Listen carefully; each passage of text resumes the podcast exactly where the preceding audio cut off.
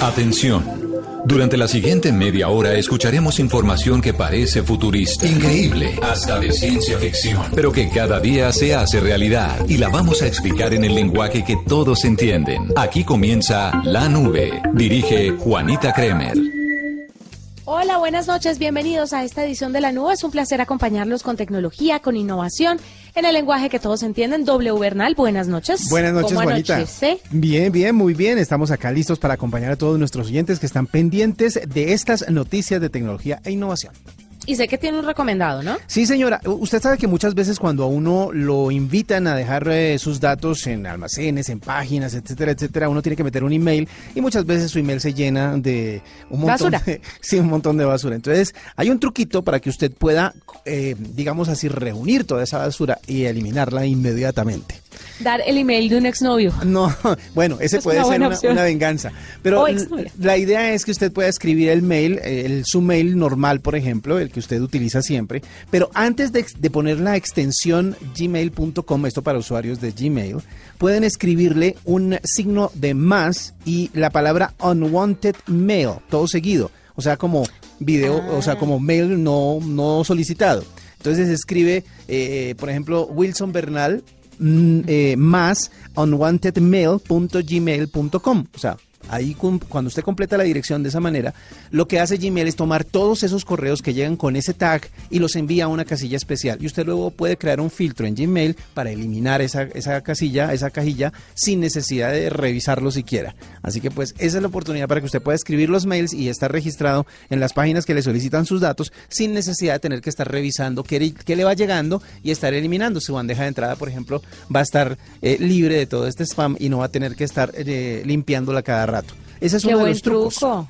Muy Así bueno. que era un recomendado porque sé que mucha gente en este momento debe estar abriendo su Gmail y encontrándose un montón de ofertas, un montón de invitaciones y pues y además se quieren dar de baja y nunca, nunca se dan de baja. no es posible darse de baja. Entonces, como es más fácil eliminar los mensajes que llegan por ese lado, ese es el truquito para que usted pueda hacerlo y es la recomendación de esta noche en la nube. Nos vamos con los titulares de lo más importante en materia de tecnología aquí en Blue Radio. En La Nube, lo más importante del día. El CEO de Netflix confirmó que la compañía no formará parte del paquete de servicios que ofrecerá Apple, pues prefiere mantener una competencia sana como lo ha logrado en los últimos años con Amazon. A su juicio, esta competencia ha logrado mejorar la calidad del servicio para sus usuarios, por lo que aprovechó para contar que la compañía buscará crear en el corto plazo contenidos de ciencia ficción, comedia, romance, en donde los espectadores puedan elegir el rumbo de la historia. Instagram añade la posibilidad de realizar compras en dos reconocidas marcas sin abandonar la propia aplicación. Checkout es el nombre de la nueva herramienta donde el cliente podrá almacenar sus tarjetas de crédito, direcciones de entrega y realizar seguimiento de los envíos.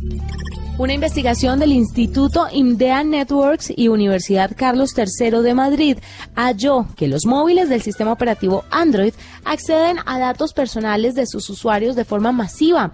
El informe incluyó el nombre de más de 82 mil aplicaciones preinstaladas en más de 1.700 dispositivos con este sistema operativo fabricados por 214 marcas. Luego de un riguroso seguimiento se identificó que la mayoría presenta comportamientos potencialmente maliciosos o no deseados.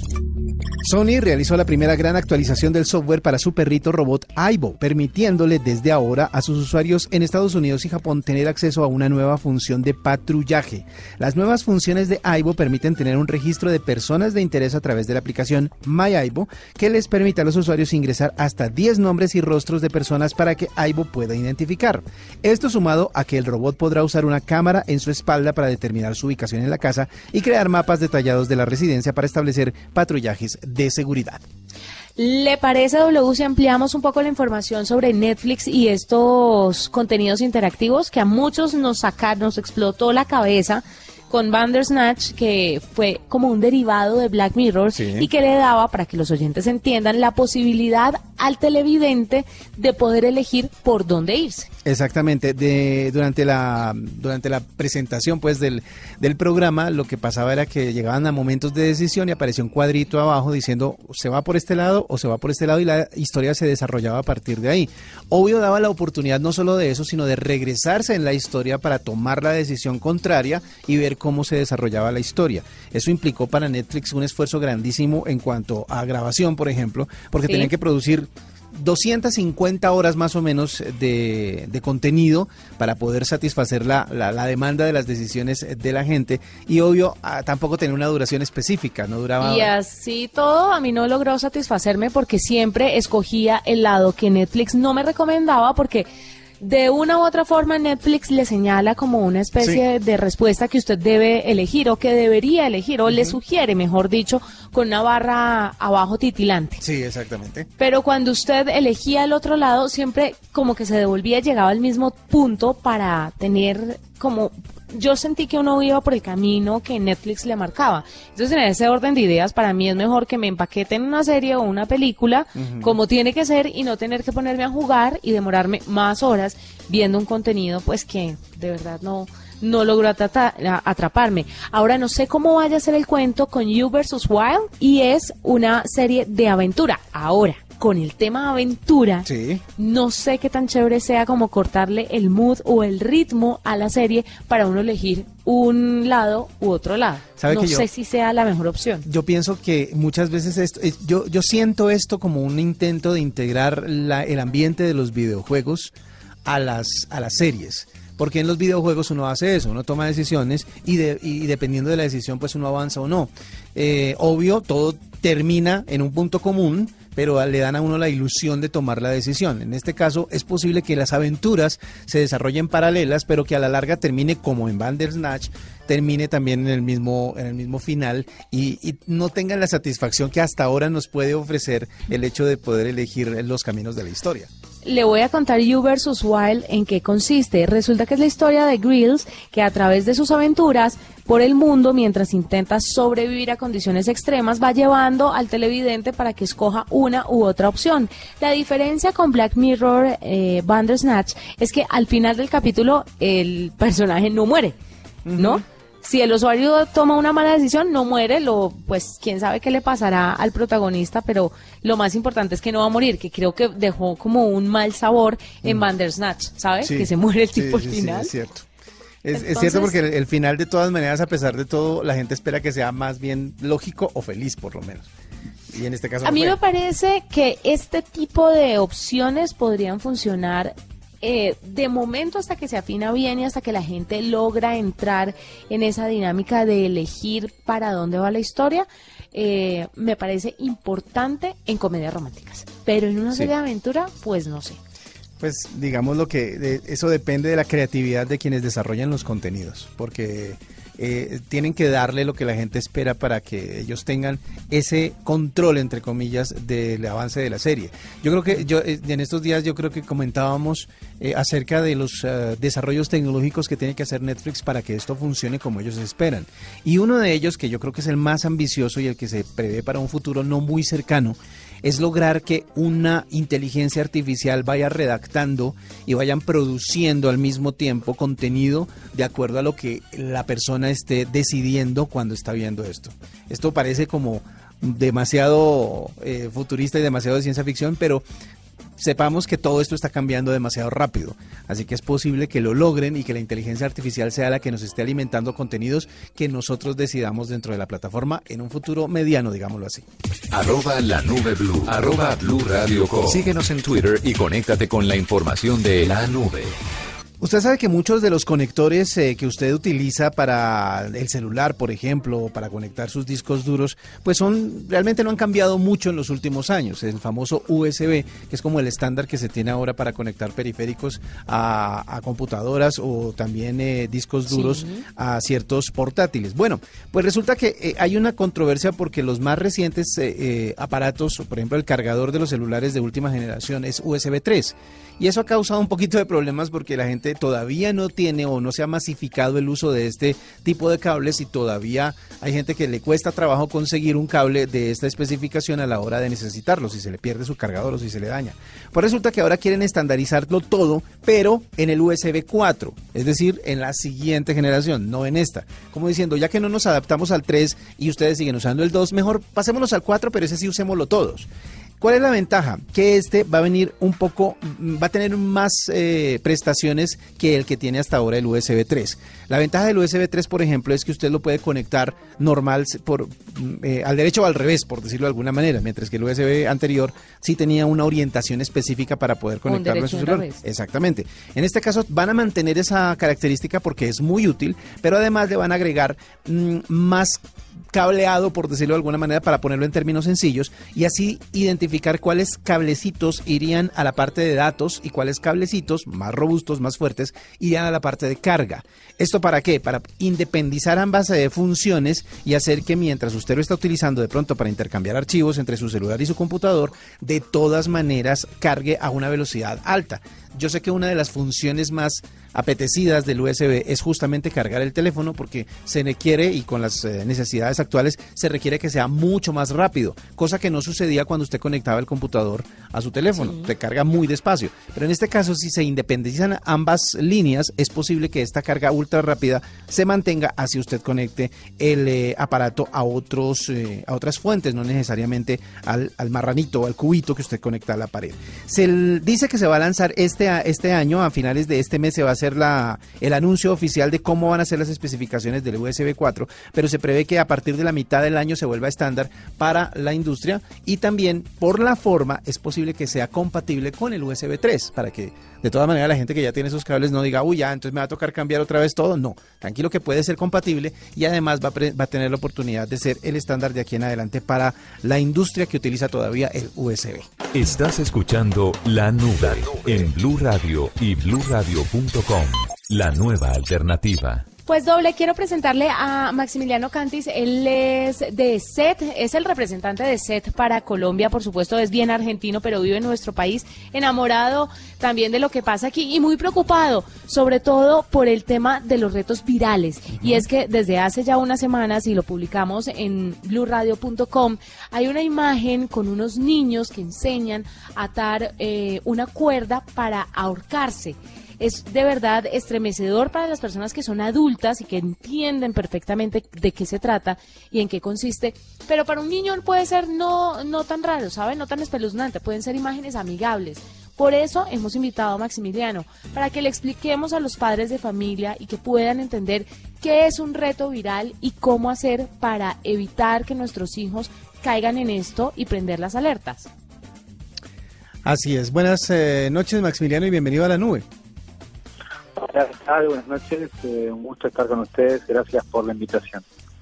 Bueno, ¿cómo es, o sea, qué tan extendida es esta problemática? ¿Cómo estamos en, en, temas de qué tanta viralidad o qué tantas imágenes como esta existen en la red o qué han identificado ustedes? Bueno, a ver, el tema de los retos virales, como mencionaban, eh, es, es, algo que no es nuevo. Este, ya viene desde el 2014, viene como creciendo bastante. El año pasado eh, tuvimos un boom con esto del Momo, ¿no? que se hizo muy conocido, y, van apareciendo distintos contenidos. El tema del, reto viral tiene eco en la adolescencia fuertemente porque en esta edad los chicos este, buscan justamente reconocimiento, eh, buscan likes, buscan la aprobación del otro. Entonces, a través de cumplir con ciertos retos, más allá de que a veces estos retos proponen el daño físico del niño, este, le genera justamente popularidad, le genera likes, le genera followers, que hoy está tan sobrevalorado eh, en los adolescentes. Entonces, eh, esto, esto está creciendo, aparece de distintas maneras, este, parecen inocentes, como mencionaba recién, el caso este del ahorcado, que es como un instructivo que llega por WhatsApp con una imagen muy amigable en donde a través de diferentes pasos se le indica al niño cómo debería proceder para finalmente ahorcarse, ¿no? Este, entonces, eh, esto, este es el tema, los padres tienen que estar súper súper cerca. Nosotros tenemos en ESET una, unos indicadores, por ejemplo, 8 de cada 10 padres, eh, según nuestras encuestas, no saben exactamente qué están haciendo sus hijos en Internet. ¿no? Y el 60% de los adolescentes no tienen a sus padres en sus redes sociales. Con lo cual, esta distancia tecnológica y generacional hace que estos retos a veces pasen este, lejos de los padres y no tengan visibilidad de lo que está ocurriendo, ¿no? Claro. Maximiliano, en ese orden de ideas, ¿qué deben hacer los padres de familia para solucionar o para acercarse un poco más a todo lo que tiene que ver con los hijos y con los retos virales? Bueno, concretamente lo que hay que hacer es revisar los contactos de los chicos, sobre todo en estos retos que llegan a través de WhatsApp, que son difíciles de controlar con las tecnologías de control parental. Entonces, si hay algún contacto con un número extranjero que no reconozca al niño, que él no lo reconozca, bloquearlo. Eh, utilizar herramientas tipo YouTube Kids para filtrar los videos de contenido sexual este, más violento, aunque esto no es 100% eh, efectivo. Y también estar atentos a los síntomas de los chicos, ¿no? Nosotros conocemos a nuestros hijos, estar pendientes del estado de ánimo de los chicos, si hay algún cambio en este sentido. Si los chicos obviamente presentan cortes en su cuerpo, revisar. Este, y bueno, obviamente, si los chicos, por ejemplo, cierran alguna red social repentinamente, este, su red social favorita, bueno, estar atentos porque esos son indicadores de que algo puede estar mal. ¿Hay alguna manera de rastrear eh, los generadores de este tipo de imágenes? Porque, por ejemplo, en la imagen que estábamos describiendo al inicio acerca de eh, una carita muy amable de una niña que estaba enseñando a hacer un nudo para ahorcarse, eh, aparece una página de internet al final que es como si se hubiera creado con un generador de memes o con un generador de este tipo de imágenes. ¿Hay alguna manera de rastrearlas y bloquearlas, cerrarlas o algo por el estilo? Sí, sí, se van, se van rastreando, se van bloqueando, las redes sociales lo hacen también. Lo que pasa es que la característica de estos retos es la viralización, o sea, la capacidad que tienen para reproducirse. Entonces pueden arrancar a través de una página, pero después se reproducen a través de un video, esos videos que se arman este, eh, registrando lo que pasa en la pantalla del celular. Entonces es la copia de la copia de la copia.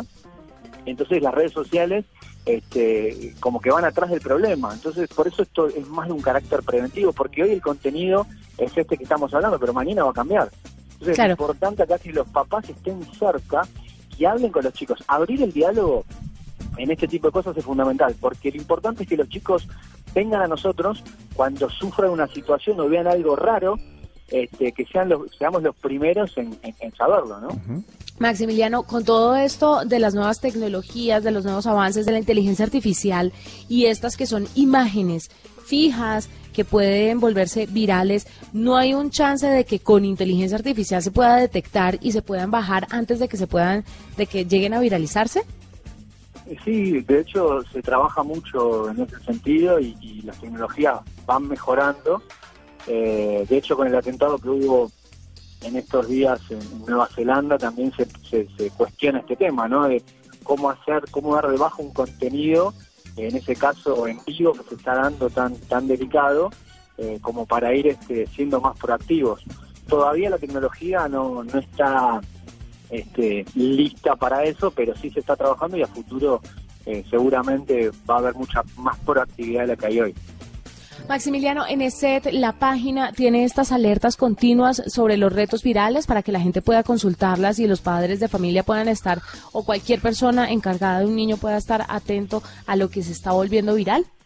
Sí, claro, nosotros tenemos una, una visión que es que los papás tienen que volverse digipadres o sea, padres tecnológicos, y tenemos un sitio que se llama eh, www.digipadres.com y ahí tenemos un montón de información amigable para los papás, videos, tutoriales, instructivos, como para que los padres aprendan bien eh, qué opciones tienen para, para, por ejemplo, en las redes sociales, tener una configuración para cuidar más a sus hijos o qué tipo de tecnología de control parental podrían usar.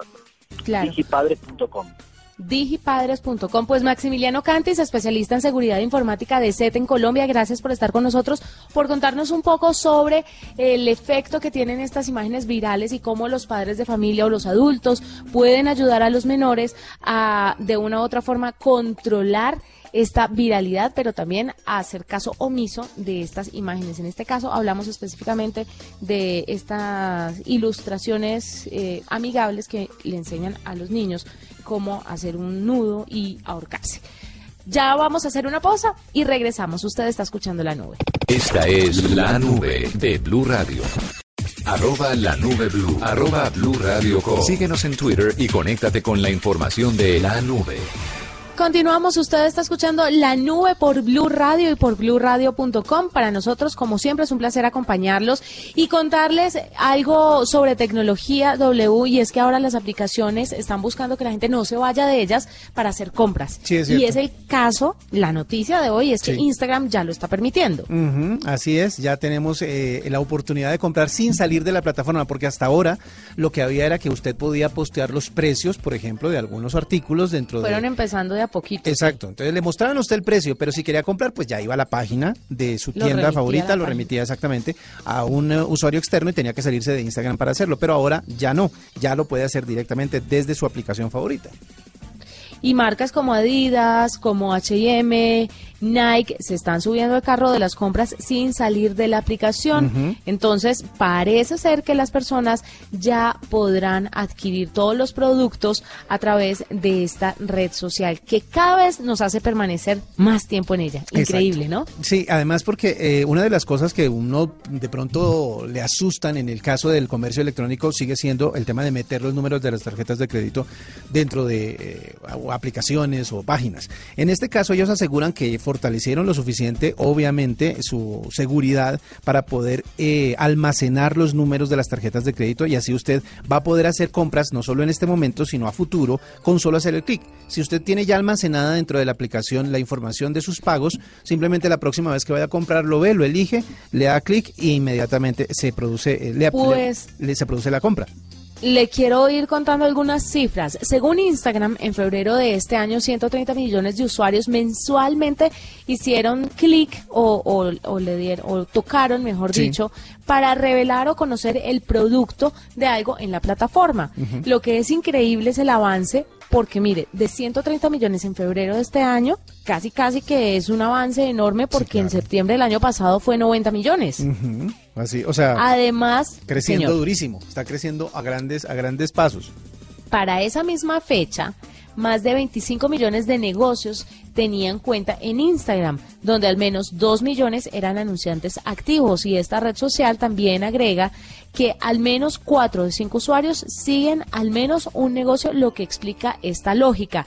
Recuerde que Instagram tenía también una serie de proyectos entre ellos sacar una aplicación, un derivado de Instagram, pero solamente para negocios, para que la gente pudiera eh, comprar o hacer negocios o tener sus tiendas en línea sin necesidad de montar una página, sino que en el mismo Instagram lo lograba. Yo creo que ese proyecto ya se ha venido un poco al traste porque se dan cuenta que en la misma aplicación lo pueden lograr. Y si usted es curioso, W Sí. o los oyentes, si van a Instagram, ¿cierto?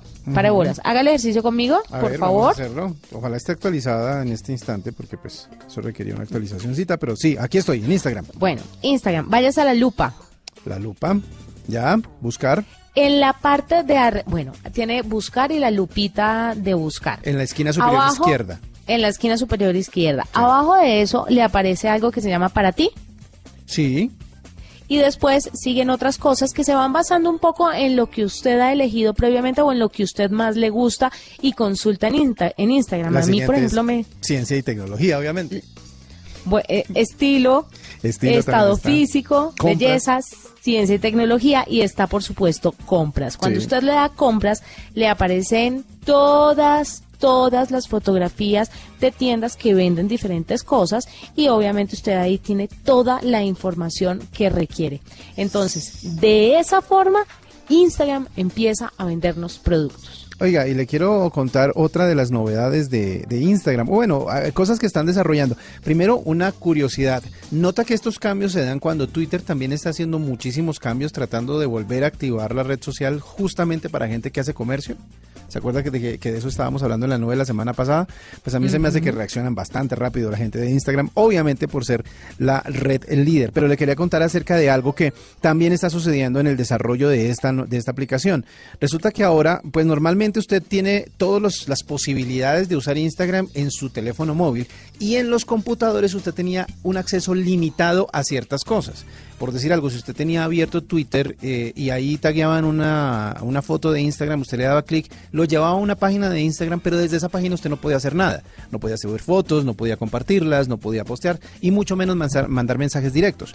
Pues resulta que están desarrollando una manera que desde el perfil en, la página web, o sea, en un computador, usted pueda mandar mensajes directos a través de Instagram. Están tratando de abrir un poquito la red antes, mm, no quieren hacerlo con las fotografías ni con los videos, porque justamente esa es la razón de ser de la aplicación móvil pero sí quieren darle la oportunidad a los usuarios de que si quieren puedan usar la parte de mensajería directa desde un computador. Es decir, se están haciendo más amigables para la gente que de pronto trabaja y tiene abierta la aplicación en la página y no puede, más allá de revisar ciertas fotos, hacer nada más. Ahora también quieren incluir la, la manera de enviar mensajes directos desde la versión web de Instagram. Así que más desarrollos para que la gente siga más contenta con la red social.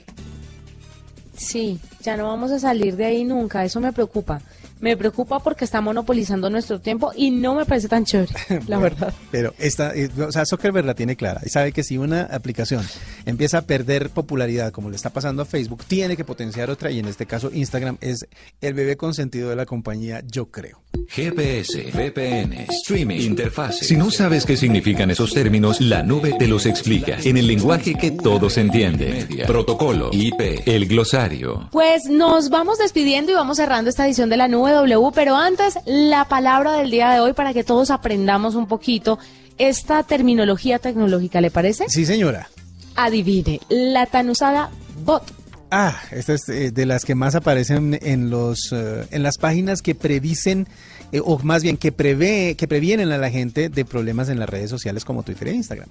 Pero además de eso es una palabra que la gente tiene muy metida en la cabeza por las siguientes razones, que muchos comercios dicen que las que, que, sus comercios o sus servicios están atendiendo a los usuarios a través de bots por por redes sociales o bueno para que entiendan, bot es la abreviatura de robot. Es un programa informático que actúa de forma automática imitando el comportamiento humano. Hay unos que simulan ser personas en chats, otros que realizan funciones rutinarias de edición y otros que juegan videojuegos con usted sin ningún problema. Es como si tuviera un contrincante, de verdad, pero es un robot. Bueno, pues ya está la definición en el grosario del día de hoy es, por ejemplo, cuando usted le, le mandan el chat o el teléfono de una EPS o de un servicio de salud. No sé si el suyo lo tenga y el mío sí. Sí, sí, sí, sí lo tiene. entonces uno escribe, hola, ¿cómo estás? Hola, buenas tardes, bienvenido al chat de servicios de salud. Eso es un bot. Exactamente. Y uno cree que está interactuando con una persona y no. Y no. Nos vamos. Fue un gusto acompañarlos. Mañana más tecnología e innovación en el lenguaje que todos entienden. Que la pasen bien. Chao.